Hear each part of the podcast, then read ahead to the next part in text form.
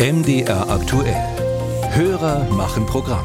Und da geht es heute auch ein bisschen ums Geld, nämlich um Abrechnungsbelege in Restaurants. Ein Hörer, der nicht genannt werden will, hat sich bei uns gemeldet und er weist auf ominöse Buchungsvorgänge hin. Bekomme der Gast zum Beispiel nur eine vorläufige Rechnung, könne das ein Hinweis auf kriminelle Strukturen sein. Womöglich werde dann der Kassenbeleg gelöscht. Anders sei das, wenn man sich einen endgültigen Bewirtungsbeleg ausstellen lasse oder nicht mit Bargeld, sondern eben nur mit der Kreditkarte zahle. Den Hinweis hat unsere Reporterin Sophia Spiropoulos aufgenommen und mal nachgefragt. Nur Barzahlung, das ist in manchen Ländern schon eine absolute Ausnahme. In Deutschland gibt es noch viele Restaurants und Imbissboden, die keine digitale Zahlung akzeptieren.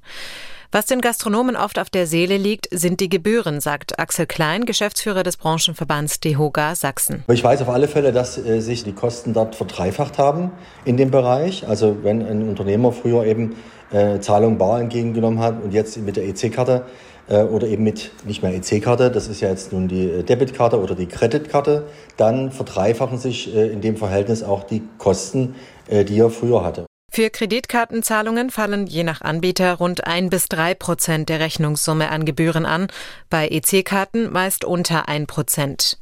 Auch Claudia Neumerkel von der Verbraucherzentrale Sachsen kennt viele Argumente gegen die Kartenzahlung. Man hört immer wieder, ähm, dass die Restaurantinhaber sagen, es ist zu aufwendig, wir haben schlechtes Internet, wir haben dadurch weniger Trinkgeldeinnahmen, es ist bürokratisch oder die Kosten generell. Allerdings mutet es bisweilen schon suspekt an, wenn immer nur bar gezahlt werden kann. Ne? Obwohl zum Beispiel beim Bäcker oder beim Späti ähm, im kleinsten Dorf digitales Bezahlen mittlerweile die Norm ist. Und auffällig wird es denn eben auch gerade dann, wenn bei größeren Rechnungsbeträgen auf Nachdruck dann plötzlich doch das Kartengerät geholt wird, während beim Nachbartisch gilt, Cash Only. Ein Recht auf Kartenzahlung gibt es aber nicht. Dementsprechend spielt es bei der behördlichen Kontrolle von Betrieben auch keinerlei Rolle, ob sie Kartenzahlung anbieten oder nicht. Das schreibt eine Sprecherin des Zoll auf Nachfrage.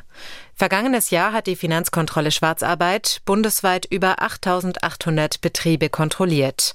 Die Auswahl erfolgt dabei nach sogenannten risikoorientierten Gesichtspunkten, heißt es in der Auskunft des Zoll, und dazu zählen unter anderem auch Hinweise und Mitteilungen. Wer beim Restaurantbesuch skeptisch wird, kann aber auch bei Barzahlung eine Quittung verlangen, sagt Dehoga-Chef Klein. Derjenige, der eben zu einem Zahlvorgang, einem Barzahlvorgang eine ordentliche Rechnung hat, ähm, da kann man sicher sein, dass es auch entsprechend äh, nichts mit Schwarzgeld und mit Geldwäsche zu tun hat.